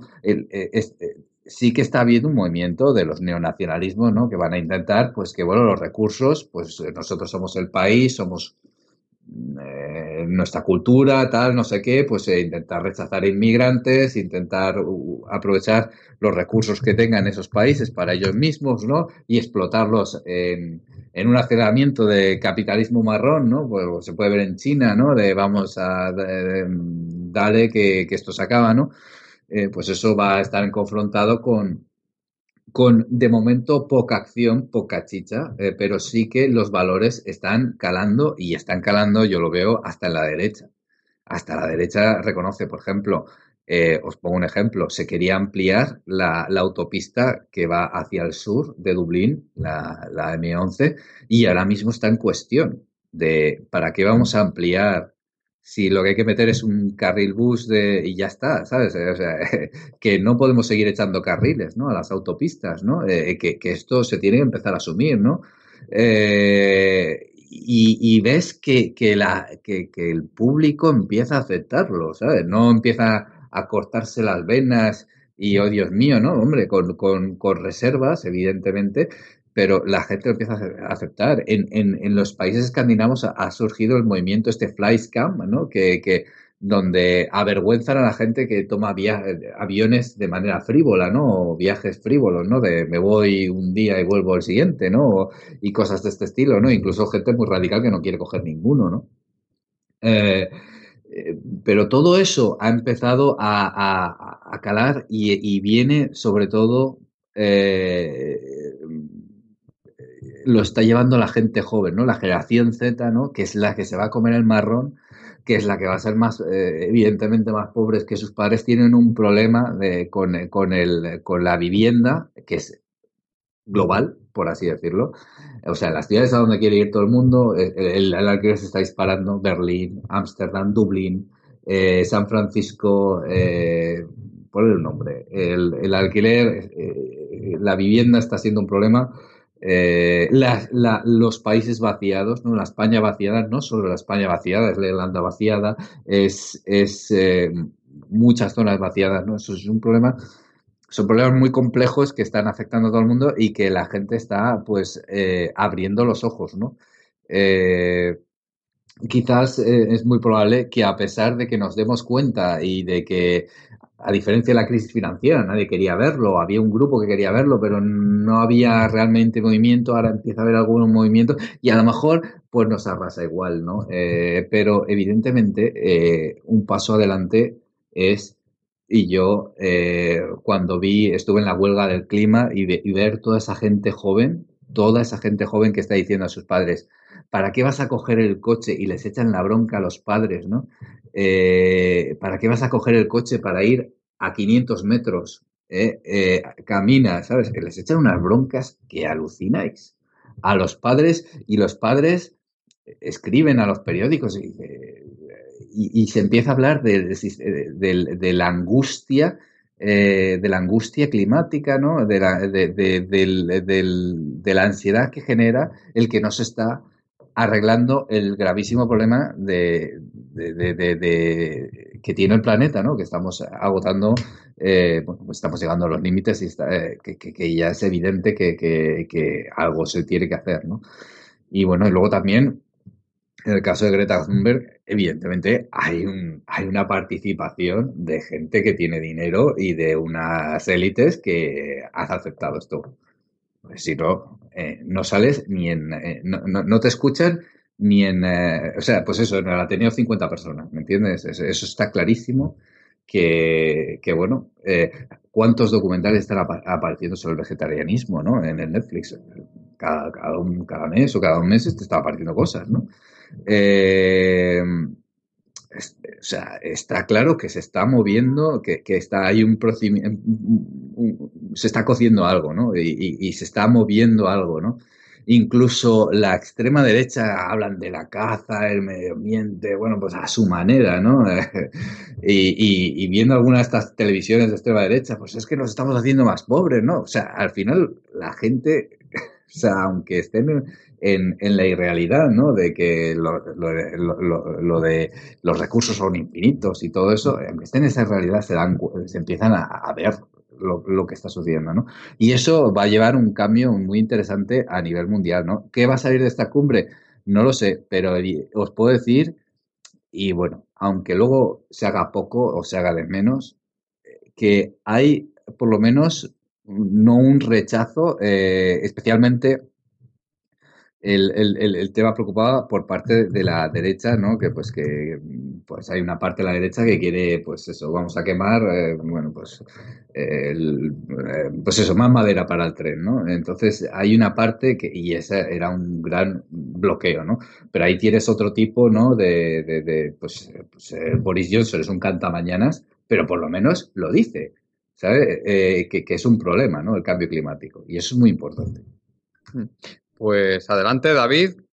¿Qué nos puedes decir de, esta cumbre? ¿Qué nos podemos esperar? Em, eh, a mí la sensación que me da es que los, la coordinación a nivel mundial pues está lejísimos todavía, que, es, un, es una utopía. Y eso en primer lugar. Y en segundo lugar, que tampoco es de las auténticas consecuencias que supone el control de la cantidad de gases de efecto invernadero que hay en la atmósfera porque si realmente queremos mantener el aumento de las temperaturas en niveles que se estiman que no sean potencialmente catastróficos por desencadenar efectos de, realimentación positiva, como son la, emisión masiva de metano del Ártico, etc. Los, eso unido encima a sistemas de almacenamiento de carbono que ya se, se verá si se pueden pagar o si son viables técnicamente de forma masiva y no se le está diciendo a la gente las consecuencias brutales que tiene eso sobre nuestro sistema económico. Adelante, David. Sí, em, yo creo que ese es probablemente el, problema fundamental y además en todas las conversaciones que estamos teniendo, en todo lo que hablamos sobre el fenómeno de Extinction Rebellion o de Greta, estamos centrándonos en nuestro ámbito ¿no? de países desarrollados, sobre todo en Europa. Creo que ese debate no es tan intenso en Estados Unidos, por ejemplo, o mucho menos. El problema fundamental es que eh, lo que hemos hablado, es que ahí está la India con unos niveles de miseria eh, totales, o sea, la población, bueno, nosotros hemos hablado que consumimos del orden de 6 toneladas de CO2, ellos están en menos de 2, ¿no? Eh, China, pues ya, hay una parte pequeña de la población que, digamos, vive en ciudades y tal, y se está, a lo mejor es el 20% o algo así, que, digamos, está queriendo unos, unas condiciones de vida que se aproximan un poco, mm, bueno, no quizás menos del, bastante menos del 20% a la que vivimos en los países occidentales, pero es que Bangladesh, Pakistán, Nigeria, eh, Brasil, Ecuador, eh, bueno, podemos seguir. La mayor parte, la inmensa mayor parte del mundo, de la población mundial, el 80 o el 90%, 80% de la población mundial, podemos decir, o 70, eh, está muy lejos de las condiciones en las que parece que empieza a despertarse la inquietud medioambiental. ¿Por qué? Porque como pasaba en España en los años 60, ¿no?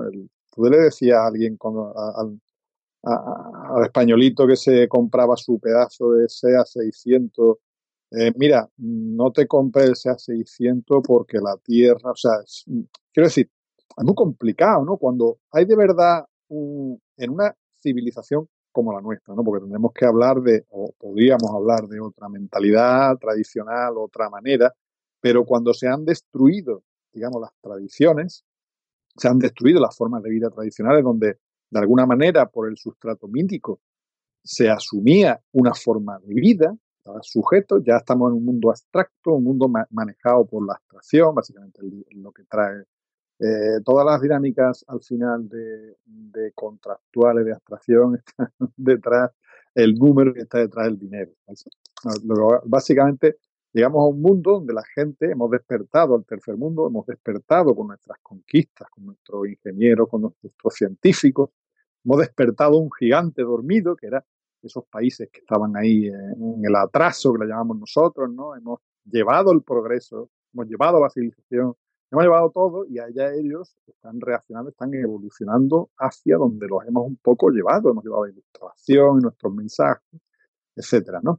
Entonces, eh, ahora tienes que parar un tren que se puso en marcha hace mucho tiempo y cada vez adquiere más velocidad. Y es que hay un mundo de personas que aspiran a, eliminar la pobreza energética. Bueno, yo, yo viví miseria energética, bueno, entre comillas, ¿no? Comparado con lo que hay ahora, ¿no? Yo viví un tiempo donde el bracerito de picón y aire acondicionado jamás, ni en los coches, ni en casa. La, la, primera, la, primera casa que, en la que yo viví con calefacción ya que tres años. O sea, y, y madre que, que, no es fresco en invierno para estar sin calefacción. Digo, un sitio que no es un sitio caliente en invierno para estar sin calefacción. Eh, bueno, vamos, una casa en Madrid sin calefacción se puede ir a 12 grados, imaginaos, no es precisamente una temperatura confortable. Bueno, es un poco así, es que eso, eh, eso también es otro aspecto, ¿no? Aparte de los temas ya de, destrucción de las formas de vida tradicionales, donde se asumía que la vida era un poco así, ¿no? Eh, en los señuelos ya de los medios de comunicación, de lo cómo se debe de vivir, la serie, la televisión, etcétera, tienen unos modelos donde ya, eh, digamos, a, agrede un poco a la propia autoestima, ¿no? ¿Tú cómo estás viviendo en esas condiciones, chicos? Es, lo, que, lo que trae un poco la, la, forma moderna de, vida, ¿no? En tanto, los parámetros absolutos no existen. otra parte es la tecnología, ¿no? Evidentemente, yo, ahora mis hijos o, mucha gente, supongo que no sabrán cómo podíamos vivir nosotros inmóviles, ¿no? Cómo podíamos quedar, cómo podíamos tener conversaciones, cómo teníamos que tener pareja, cómo podíamos relacionarnos sin, sin, por ejemplo, móviles, ¿no? O sea, ahora un adolescente sin móvil es que no sé dónde, no, no, puede quedar con nadie, no puede relacionarse casi, ¿no? Es casi, se crea como una necesidad, ¿no? Una necesidad de tener, eh, y, como eso 20 cosas, ¿no? En el momento en que lo, lo que te va empujando, porque Internet, porque la tecnología, porque no vas a estar comunicado, porque no vas, ¿qué vas a ser? Un, paria de la tierra, ¿no? A mí, bueno, no tener WhatsApp me cuesta dolor de, cabeza y tal, ¿no? Pues, este tío, ¿dónde ha salido, no? Este, este este bicho raro. No es un poco así, ¿no? Todo. Es, es como.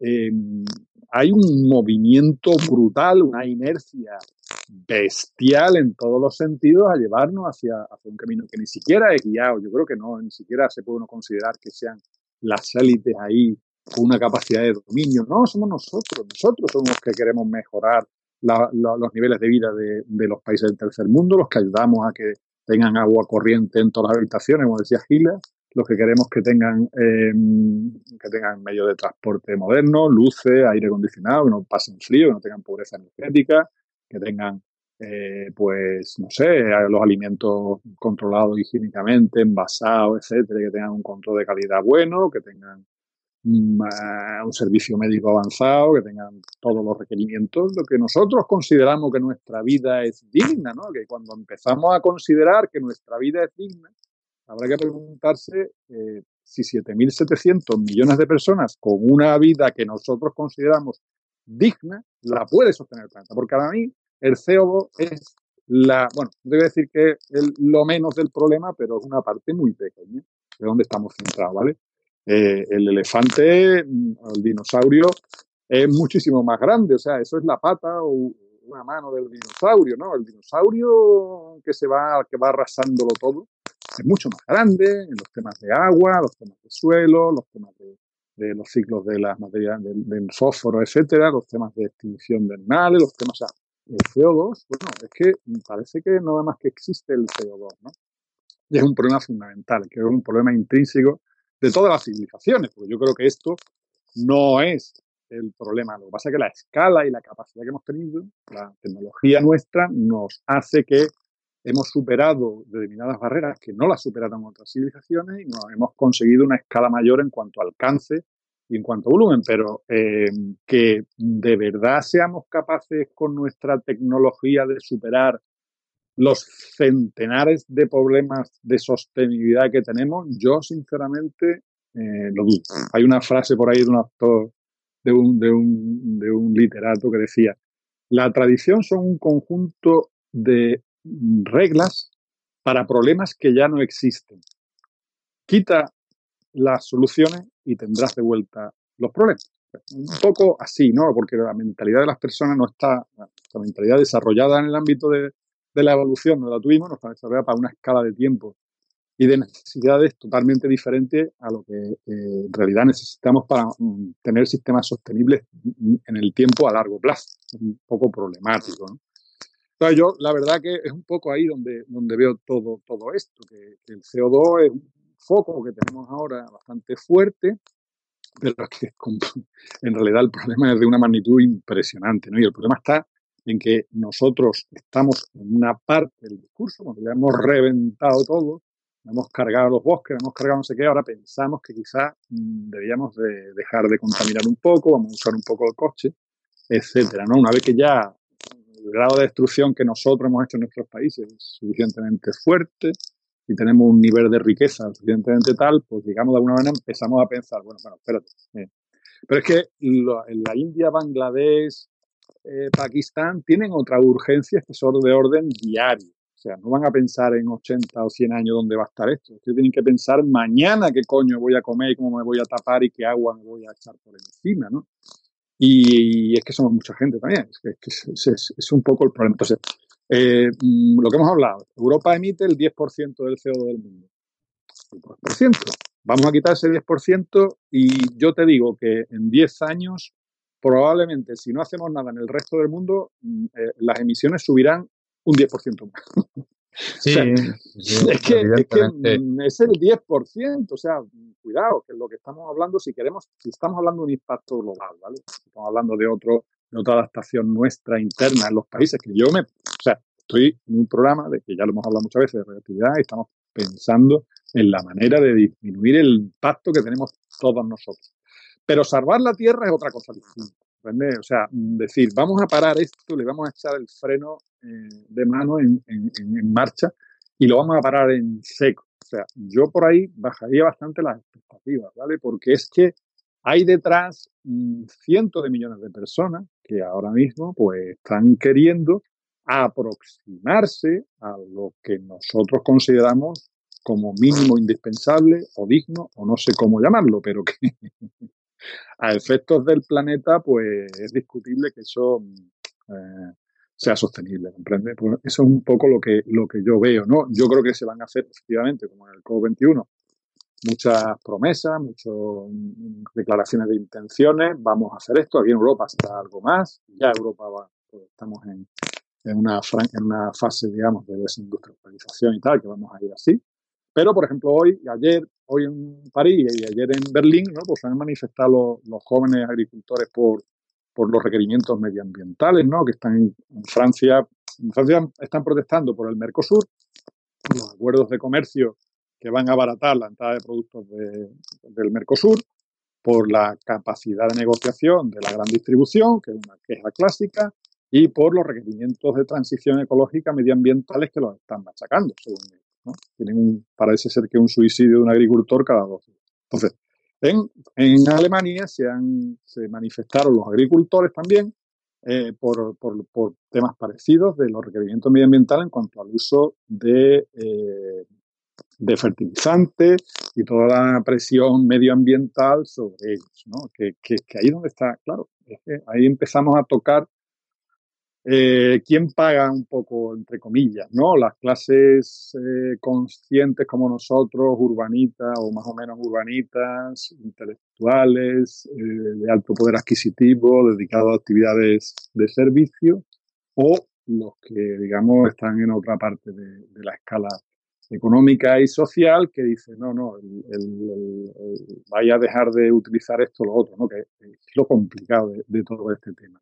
Es que hay mucha gente implicada que le tienes que decir no o, tal, ¿no? Y claro, la primera pregunta es, pero tú, tú, tú exactamente, ¿por qué, mm,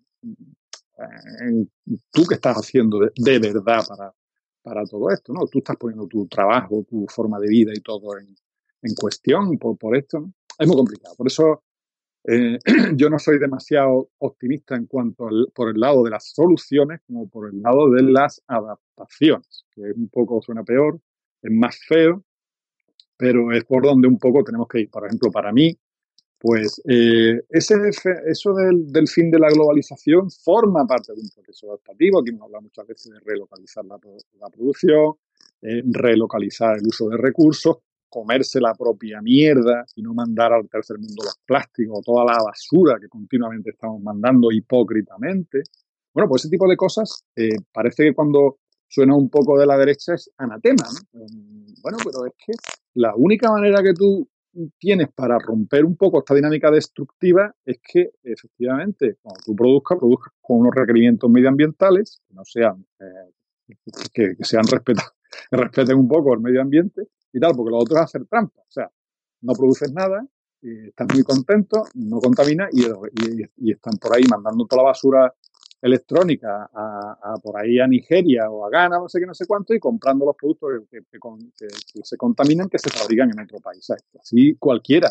Así Europa cumple con todo, ¿no? O talando todos los bosques de América para que las centrales de biomasa de Inglaterra o de, o de Alemania tengan uno, sean carbón neutral, ¿no? Cuando te estás cargando los bosques de Brasil y de Estados Unidos, de parte de Virginia, etcétera. O sea, esas hipocresías eh, también acaban, acaban saliendo a la luz, ¿no? O que Europa desde 2008 ha multiplicado por cuatro la venta de coches SUV y han bajado los de tamaño mínimo, tamaño pequeño, los coches, digamos, de pobre, ¿no? De chiquititos y tal, de, de perdedores.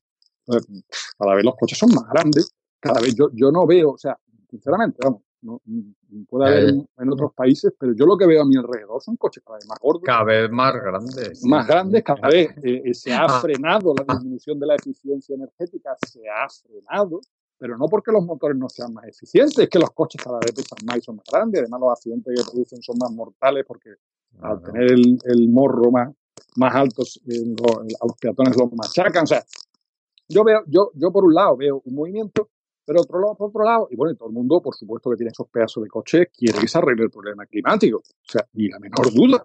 No tengas la menor duda. Pero es como si eso lo tuviera que hacer el Estado y que, bueno, el Estado que busque soluciones, o el gobierno que, se junte con no sé quién. O, no, o, sea, mm, hay como, que digo que es lo que yo veo también poco alrededor en otros países, pero veo como hay una, una disociación entre la entidad verdadera del problema lo que eso significaría. O sea, que es que no, no, no veo, no veo que haya que, que, el, nivel de las dos cosas estén ni siquiera remotamente parejo. Te digo, eso en Europa. No te digo nada en, los países de emergentes o del tercer mundo, donde ese, ese, eso, que vayan para allá los de Extinction Rebellion o, o Greta Thunberg a decirle a los de Bangladesh que esto hay que pararlo, ¿no? El crecimiento, ¿dónde va? Pues es un problemón, es un problemón. Son mucha gente. Hablando de coches de estos, lo último ha sido el, Tesla este, esa especie de pickup que han sacado, que es como un monstruo de 6 metros de largo por 2 metros de ancho. Eso yo creo que ya. Y encima como, no sé, a mí es que me casi me ha entrado la risa al ver la presentación de la cafetera esa gigante, pero bueno, parece una cafetera italiana. Bueno, el, eh, Rafael, ya llevamos ya un programa bastante largo, pero evidentemente nos querrás decir, querrás hacer un comentario de la cumbre. Sí, bueno, yo la verdad eh, hay dos, dos apuntes que quiero hacer sobre esto. Una es que la, la iniciativa es política, con lo cual no me gusta nada, porque los políticos van a decir que sí a todo lo que los promueva. Y luego la dirección que la deben dejar a científicos no lo van a llamar ni una vez más, evidentemente, porque luego vienen las llamadas de las grandes empresas, de los grandes capitales, de las grandes factorías y de los grandes em, fondos y dirán lo que tienen que hacer.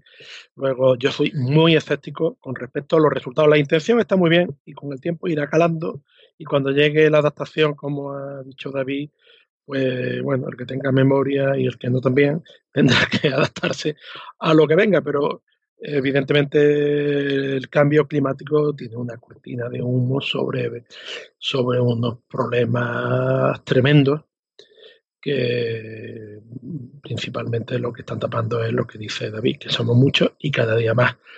El problema es, eh, bueno, pues la presión que hace el ser humano y su crecimiento sobre el resto de un planeta finito, ¿no? Estamos desplazando especies, estamos desplazando el medio y estamos generando que nuestro desecho y nuestro consumo está modificando totalmente el paisaje. Claro, como somos más grandes, evidentemente nuestro impacto, nuestra huella ecológica cada vez eh, es mayor. ¿no?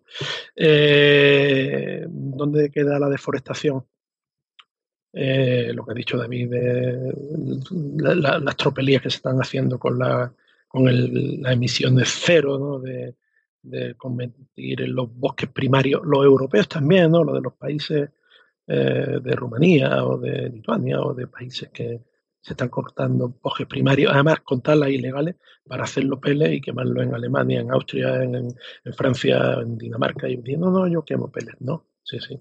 Peles. ¿De dónde viene ese pele? Que por supuesto no paga impuestos porque no tiene eh, carga sobre el CO2, ¿no? Y es muy bonito, es muy etiquetado y con la bolsa pintada de verde, ¿no? ¿Dónde queda la, acidificación de los océanos, no? Me gustaría saber, porque es uno de los grandes problemas que tenemos, eh, donde queda la pérdida de, biodiversidad, dónde está la sobrepesca, ¿eh? que es una de las fuentes mayores de proteínas del mundo y están, mm, estamos acabando con los pocos caladeros que quedan y, con las especies que son imprescindibles para nuestro sustento. ¿no? Eh, ¿Qué pasa con la pérdida de todos los glaciares y todo lo que puede suponer con respecto a un hipotético cambio aún más brusco en las corrientes marinas y en, el gran impacto que puede tener realmente en la cinta de transportadoras, de, por ejemplo, en el Atlántico, de todo el calor de, los trópicos que va hacia mantener una, una, una Europa templada, ¿no?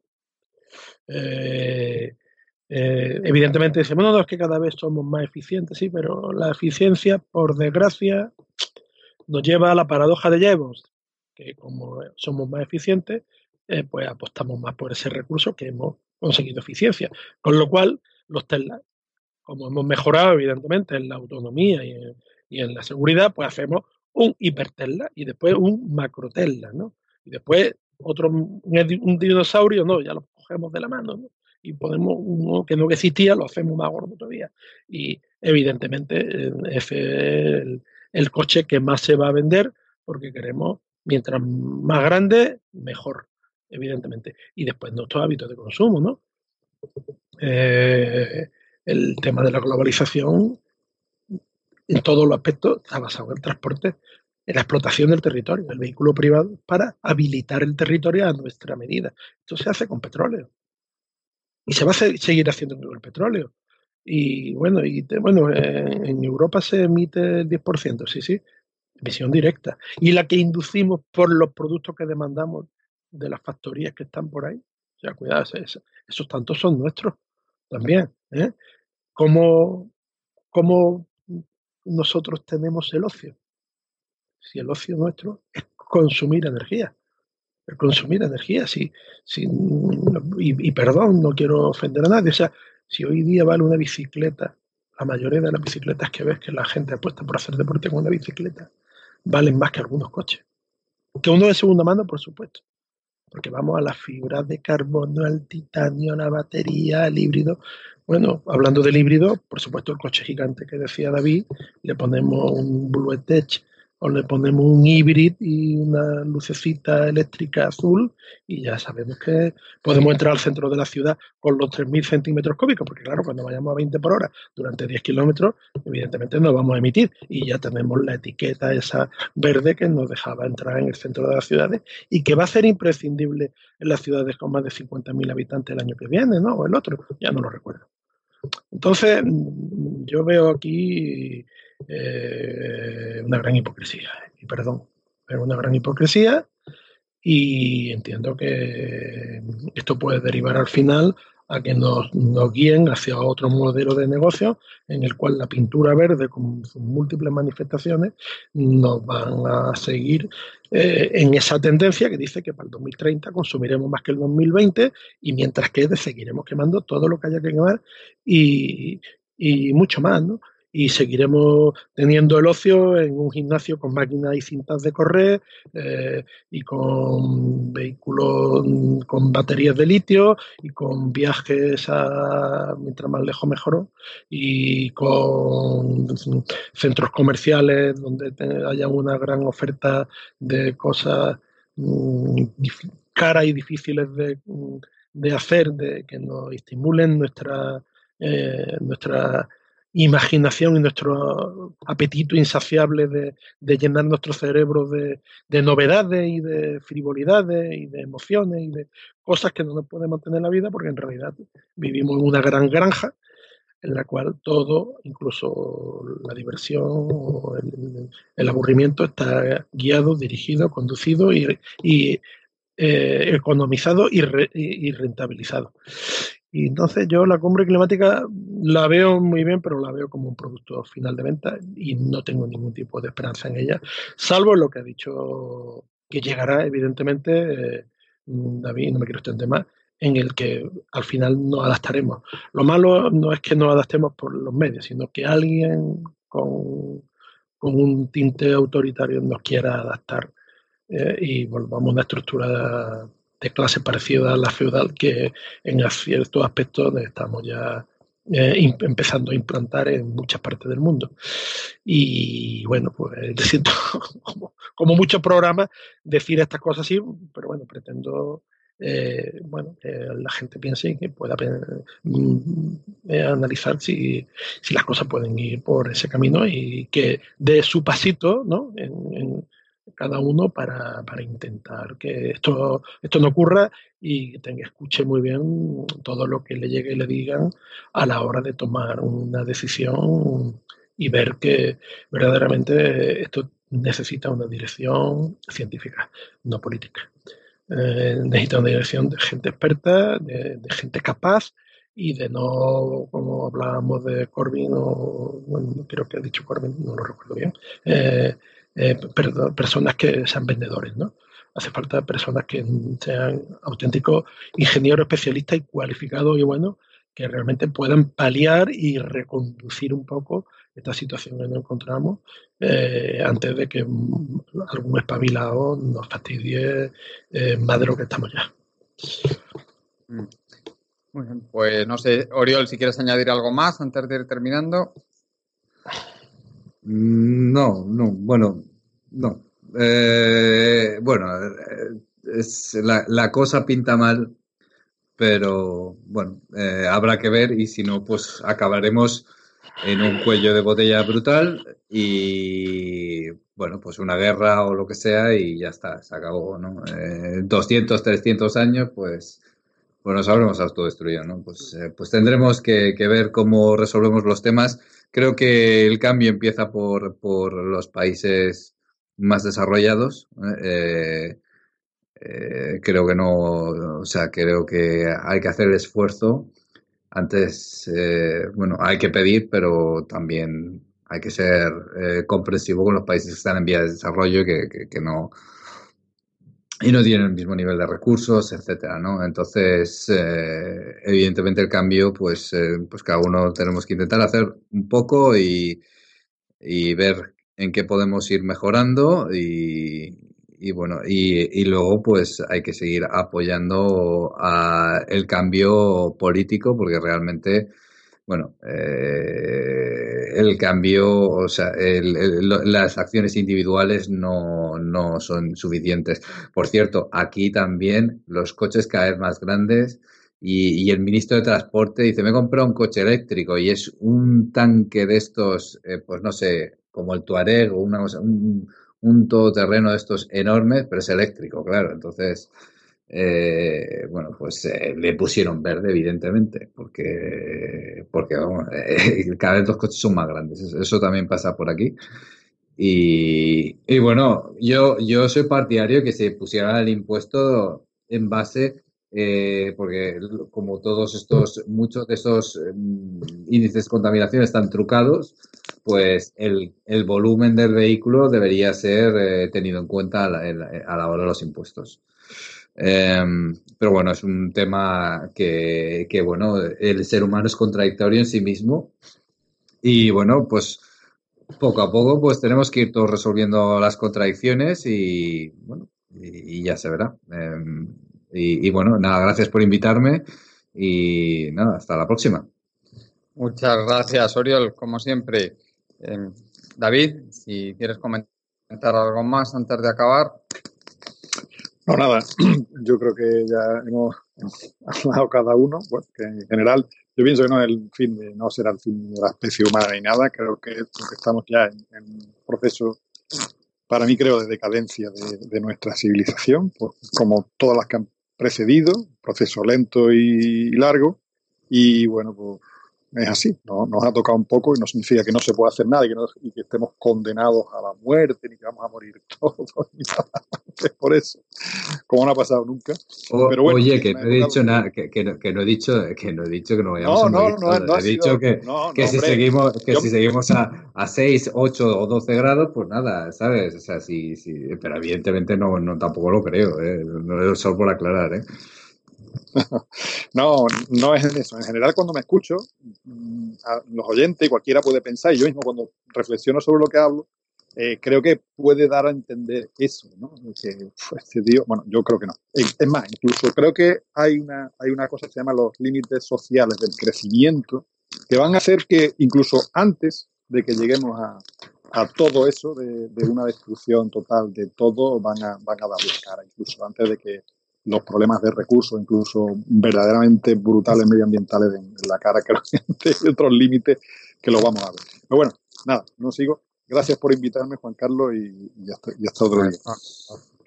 Muchas gracias a ti por venir. Hasta el próximo día, David. Eh, bueno, recordamos tu blog que es historia, economía, filosofía, punto, blogspot, punto, com o punto es, que no lo recuerdo bien.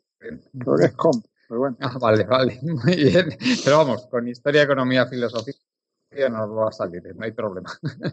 El, Rafael, no sé si quieres comentar algo más antes de acabar. No, ya, pero cuando hemos despachado bien, yo bueno, solo agradecerte que siga este programa y que me invitéis y, agradezco también a los oyentes que nos escuchen y muchísimas gracias.